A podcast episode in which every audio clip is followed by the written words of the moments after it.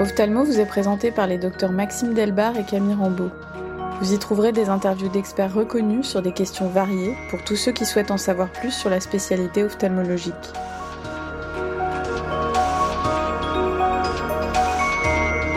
Le terme de chirurgie réfractive désigne l'ensemble des techniques chirurgicales qui ont pour but de corriger les défauts de vision.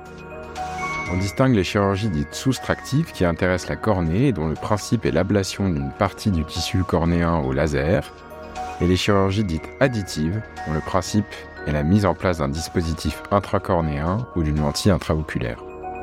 La chirurgie réfractive au laser représente aujourd'hui la deuxième intervention chirurgicale ophtalmologique en France derrière la chirurgie de la cataracte. Les premières interventions de chirurgie réfractive ont eu lieu en 1970 en Russie par kératotomie radiaire, technique abandonnée depuis.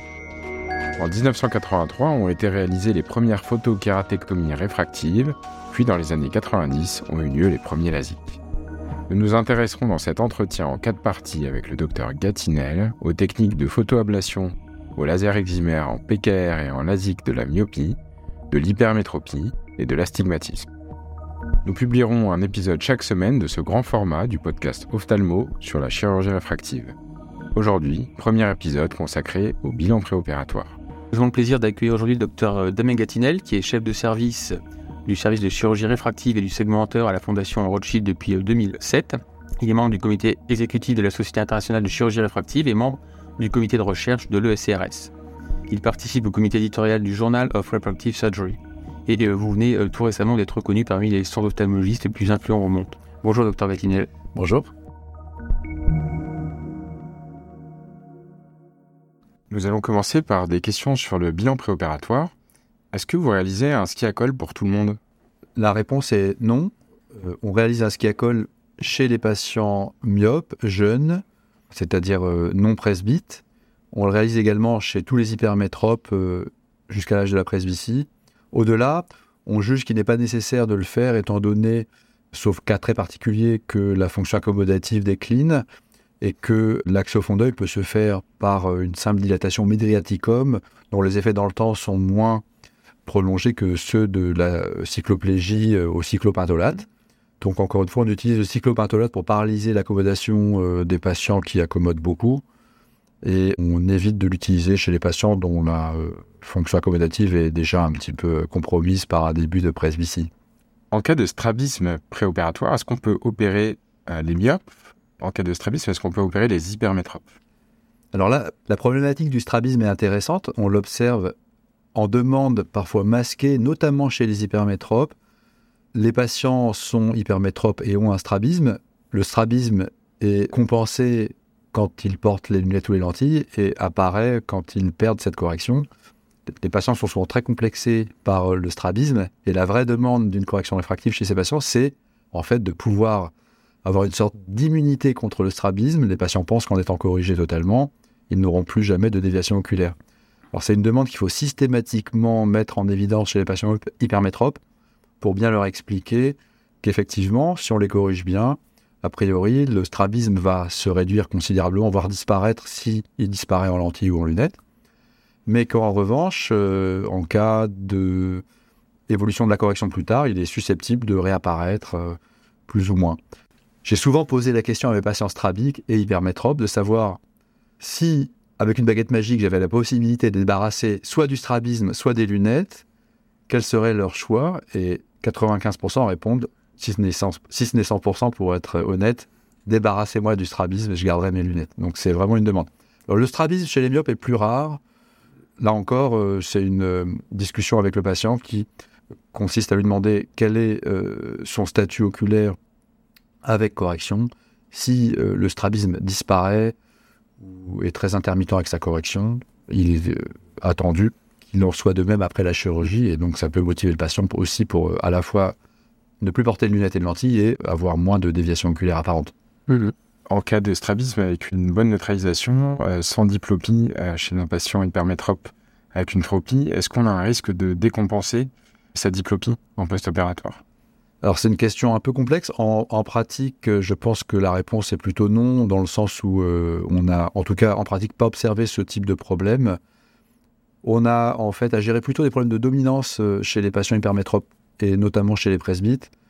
Les patients se plaignent pas forcément d'une diplopie, mais dans le cas où on veut, par exemple, chez un hypermétrope devenu presbyte, réaliser une euh, correction en monovision, quand l'œil euh, dominant, donc qu'on dédie à la vision de loin, est très dominant, les patients se plaignent parfois de ne pas pouvoir lire de près ou d'avoir une impression de dédoublement de la vision de près, justement, qui est en fait liée à la dominance majeure de l'œil dominant qui, même de près, impose sa vision et rend le patient finalement inapte à lire, sauf en se cachant cet œil dominant. Donc, ça souligne peut-être une question que j'anticipe chez vous, c'est l'importance du test en lentille chez les presbytes que je réalise systématiquement dès qu'on va envisager une monovision pour à la fois leur montrer ce qu'est la bascule ou la monovision et aussi être certain qu'un hypermétrope notamment très dominant pourra bénéficier d'une bonne vision de près.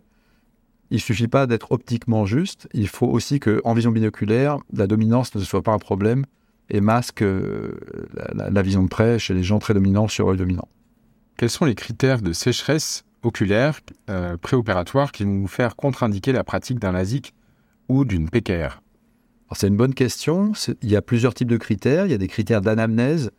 Les patients qui déclarent avoir besoin de larmes artificielles quand ils mettent leurs lentilles ne sont pas forcément des candidats à exclure. En, réalité, ils représentent une majorité de patients qui viennent parce que justement, ils sentent que leur capital lentille, comme les patients disent, est en train de s'épuiser et qu'ils ont besoin de mettre des, larmes. Donc ces patients, à partir du moment où le bilan révèle euh, l'absence de kératite, l'absence de pathologie de la surface oculaire, un break-up time correct, au-delà de 5-6 secondes, on peut euh, envisager une chirurgie réfractive chez eux en renforçant peut-être le traitement et en éventuellement parfois même posant des bouchons chez ceux chez qui on redoute vraiment la majoration de la sécheresse, plutôt les femmes, plutôt euh, à partir de la quarantaine. Mmh. À l'inverse, euh, les patients qui déclarent avoir besoin de larmes artificielles même sans porter de lentilles sont généralement des patients avec lesquels on va avoir plutôt tendance à être euh, réticent à opérer, en tout cas dans une première approche sans contrôle. Ils ont généralement des kératites, ils ont généralement des blépharites aussi associés. Euh. donc on fait un bilan à ce moment-là de surface oculaire, en essayant de faire la part du quantitatif et du qualitatif. On traite, on revoit les patients. Si la surface oculaire s'améliore, que la blépharite se réduit, que la cornée cicatrise, et que les patients sont motivés, on peut envisager une chirurgie. Cette fois-ci en posant systématiquement des bouchons, en ayant facilement recours parfois aussi à la cyclosporine, qui est un collier qu'on avait la chance de pouvoir prescrire car il était disponible en pharmacie. Maintenant, c'est une prescription hospitalière ou alors c'est un prix assez conséquent. Mais voilà, dans ce contexte-là, les patients qui ont un break-up time effondré, une blépharite, un peu de kératite, qui ont un terrain propice, plutôt encore une fois les femmes, plutôt aussi des patients avec des pathologies générales, type bien sûr euh, la polyarthrite, des patients sous tranquillisants, qui ont une thérapie générale qui peut majorer euh, la sécheresse. Tous ces patients sont à exclure en première intention, mais pas forcément en deuxième si on arrive à maîtriser la sécheresse ensuite. Est-ce que y a une vous avez une préférence pour la technique? C'est-à-dire, est-ce que la PKR donnerait moins le sec que le LASIK, notamment puisqu'on coupe les nerfs moins profondément, qu'il n'y a pas de découpe de capot? C'est une bonne remarque. Effectivement, on préfère, quand on a la possibilité de le faire, orienter les patients vers la PKR plutôt que le LASIK en cas de sécheresse euh, importante. Pour la raison que vous avez euh, mis en avant, c'est l'absence de section euh, des troncs nerveux du plexus sous-épithélial qui donc provoque une sidération un peu du réflexe de l'armoiement chez les patients qu'on opère en LASIK et qui existe moins chez les patients en PKR, les terminaisons nerveuses étant attaquées, si je puis dire, un peu comme si on faisait une analogie avec arbre, par les feuilles plutôt que par les branches. Donc il y a une meilleure repousse de ces terminaisons après PKR et moins de sécheresse, voire parfois aussi chez les patients qui ont des problèmes un peu mixtes de sécheresse, de d'instabilité épithéliale, on observe des améliorations, euh, comme après une PKT, une photokératectomie thérapeutique, et une amélioration de l'état ressenti, en tout cas de la surface oculaire chez certains patients qu'on opère en PKR. Donc la PKR est toujours une bonne technique pour ces patients.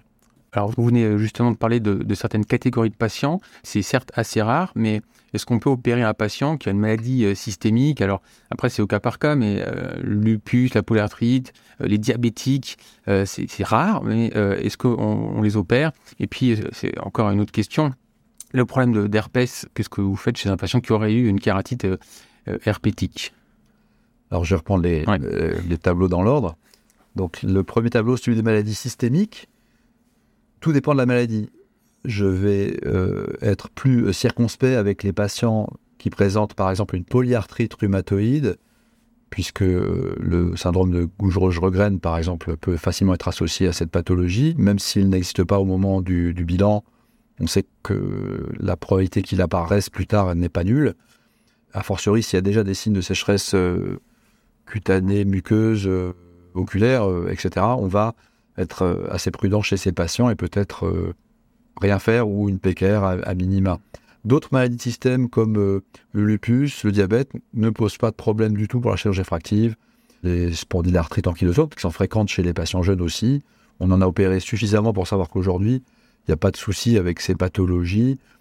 Concernant l'herpès, l'antécédent donc d'une kératite herpétique euh, cicatrisée sans euh, séquelles, etc., sans dendrite actif, etc., n'est pas une contre-indication non plus.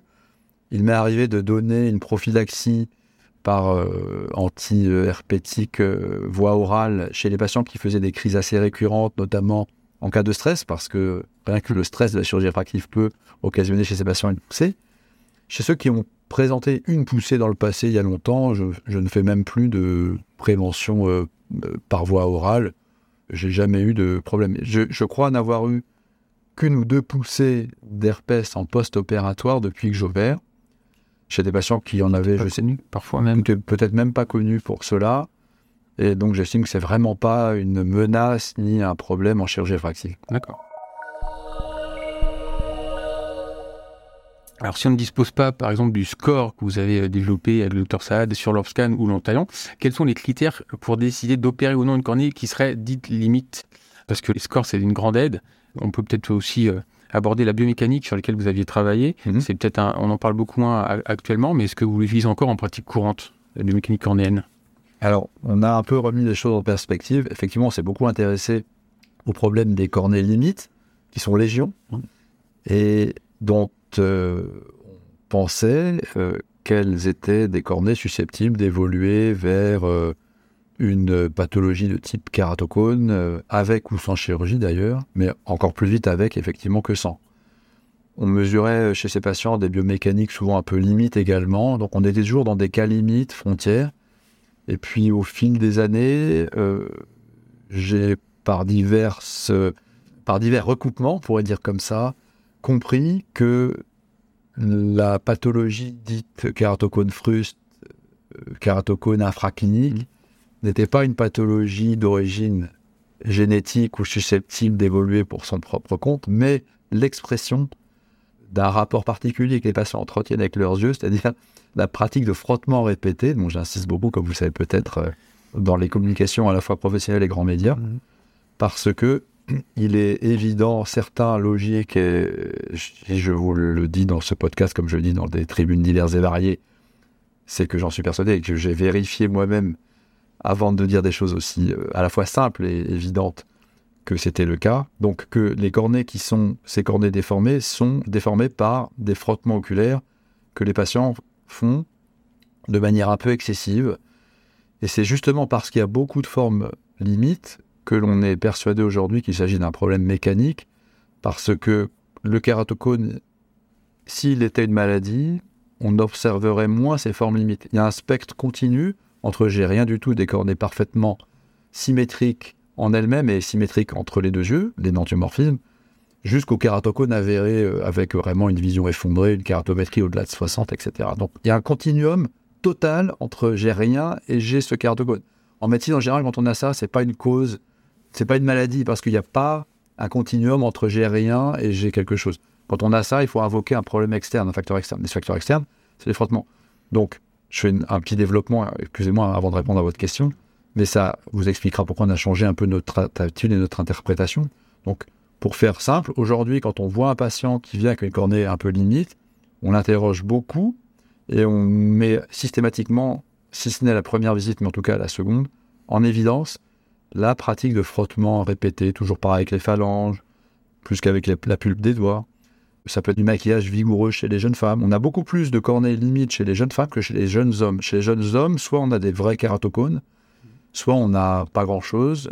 Mais chez les jeunes femmes, on a beaucoup de formes borderline parce que le démaquillage, notamment, semble être quelque chose qu'elles font un peu plus vigoureusement que les hommes. En tout cas, ça les conduit à se démaquiller, enfin à faire ce geste une fois par jour, et ça peut, 365 fois plusieurs années, développer des petites asymétries.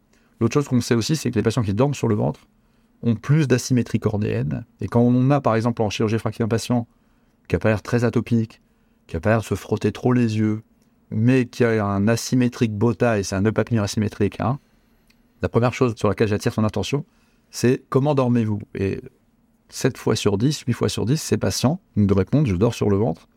Et il y a un lien qui peut être soit une sorte de warpage induit par une compression nocturne, car quand vous êtes sur le ventre, vous êtes obligé d'avoir l'œil appuyé sur l'oreiller, ou alors une irritation chronique liée euh, au contact des cils, voire des muqueuses oculaires avec la literie, qui déclenche l'envie de frotter le matin au réveil, et les patients n'en ont pas conscience. Donc une fois que j'ai fait ce, ce petit développement, je vous explique pourquoi aujourd'hui, et c'est d'ailleurs euh, très favorable à la chirurgie fractive, on peut, de mon point de vue, opérer ces patients borderline avec la PKR, bien entendu, voire même le LASIK pour les petits borderline avec des cornets dont l'épaisseur n'est pas altérée mais qui ont une petite asymétrie. A fortiori, quand on corrèle l'asymétrie, quand elle est que d'un côté, avec ses habitudes de frottement délétères, une très bonne question à poser, je parle aux jeunes collègues, quand vous voyez ces patients qui viennent avec une asymétrie d'un côté, par exemple, j'en ai encore vu 5 cet après-midi, où l'œil droit était parfait, le gauche a une petite asymétrie. Vous faites en sorte que le patient se débarrasse de ses lunettes, de son téléphone portable, qu'il ait plus ou moins les mains libres, et vous lui dites J'ai l'impression que vous frotterez les yeux. Le patient va dire ah, Peut-être un peu. Pouvez-vous montrer comment vous faites ça? Et le patient va spontanément, 9 fois sur 10 aussi, prendre la main et la diriger vers l'œil qui frotte le plus, inconsciemment.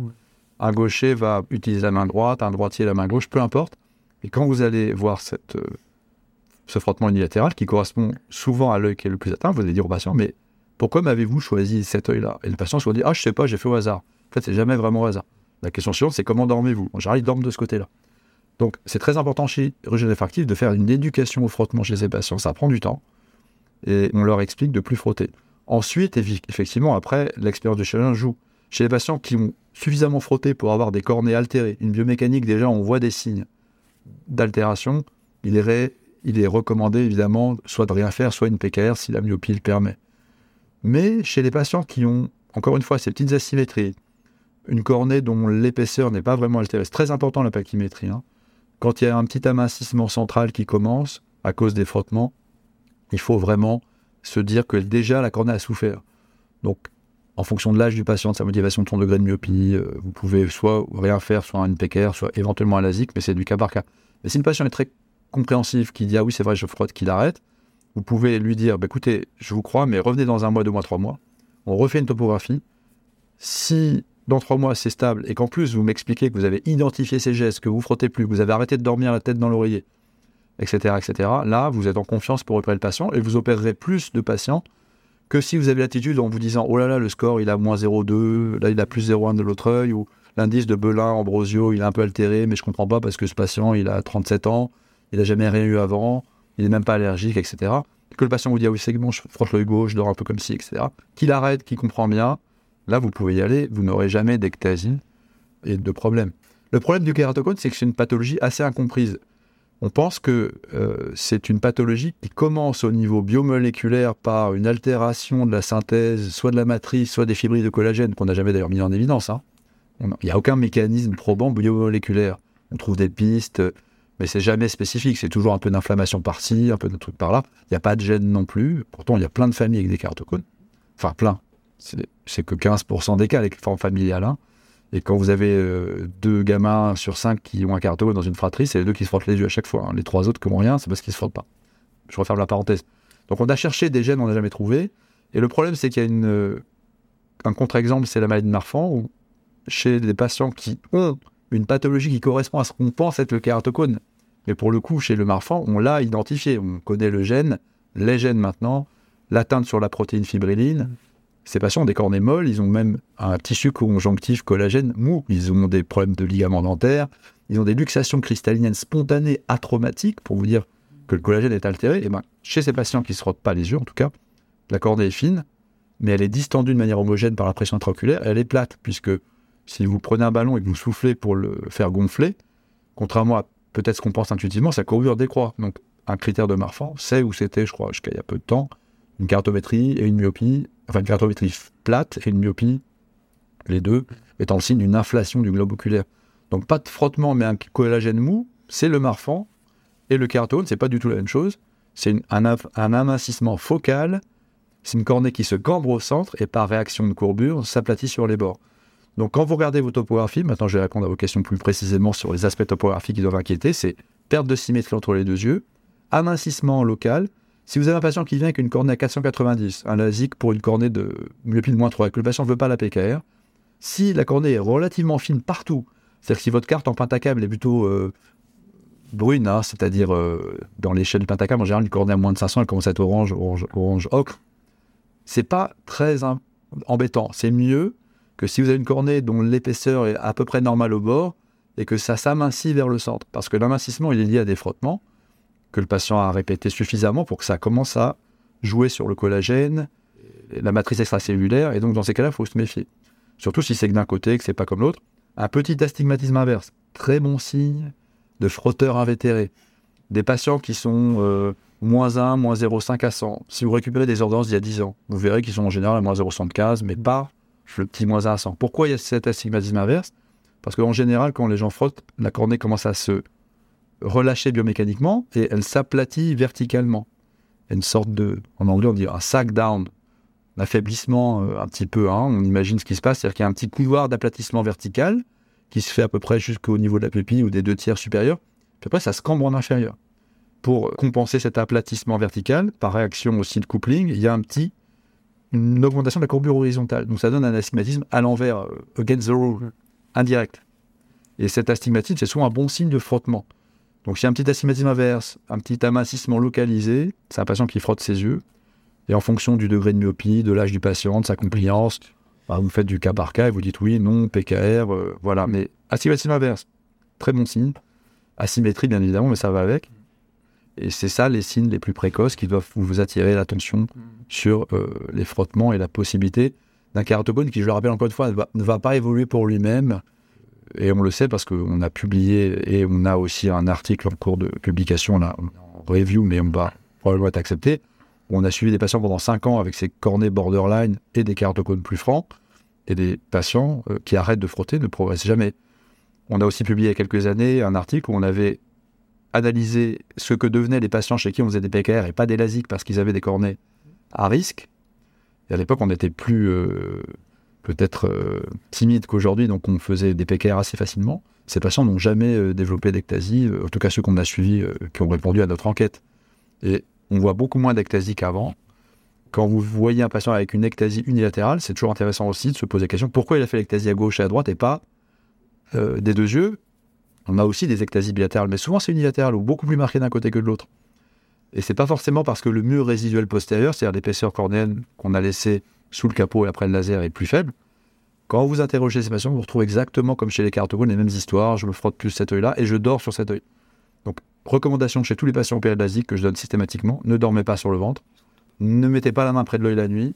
Si c'est difficile pour vous, je vous donne des coques. Entraînez-vous à dormir avec les coques parce que les coques vont vous faire prendre conscience de cette interaction matelas-œil, euh, orbite, main, etc. la nuit. Donc euh, c'est, j'espère, une, chose qui va se répandre parce que moi, ça me fait souffrir presque intellectuellement de voir encore des gens qui pensent que le kératocone, c'est quelque chose qui peut apparaître sans frottement. Euh. Et moi-même, j'étais victime de cet enseignement il y a quelques années, hein, victime entre guillemets.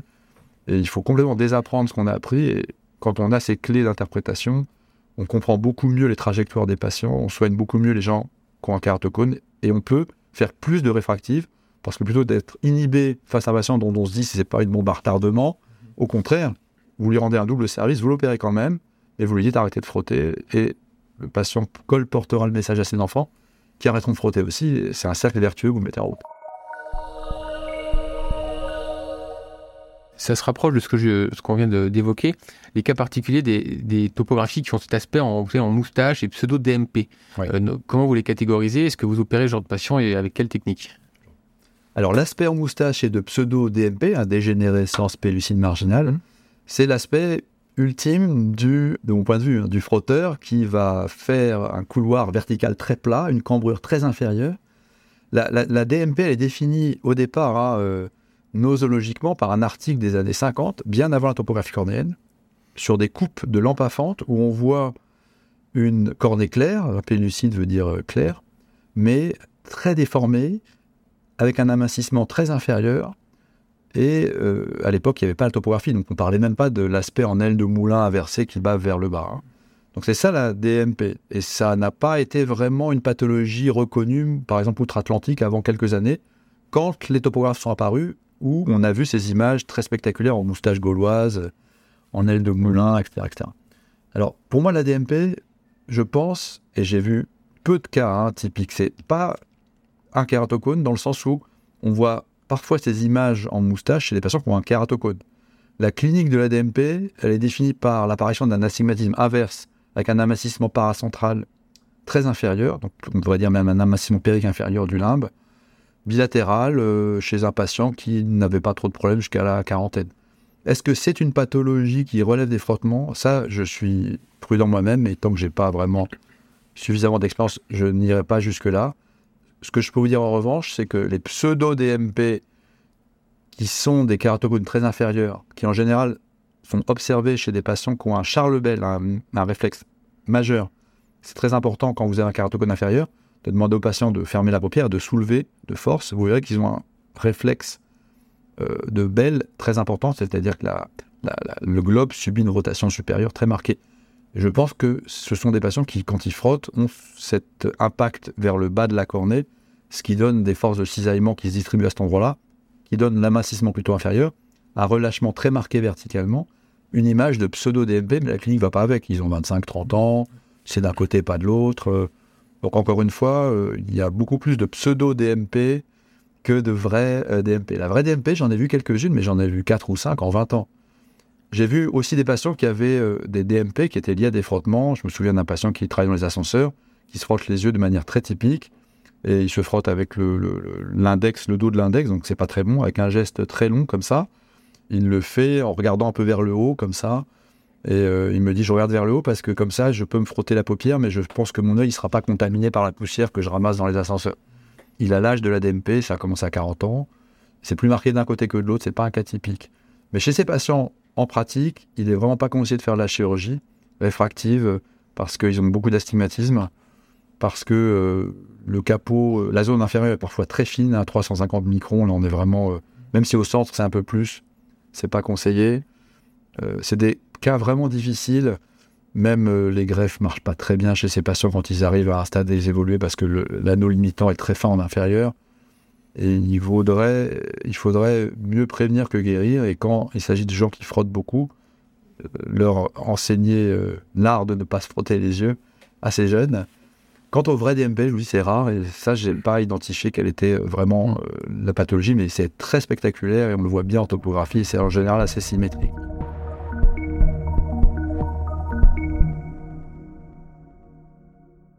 À la fin de ce premier épisode consacré au bilan préopératoire, je retiens que vous réalisez une cycloplégie ou cyclopatholate chez les jeunes hypermétropes non presbytes et qu'au-delà, euh, ce n'est pas nécessaire puisque la fonction accommodative décline.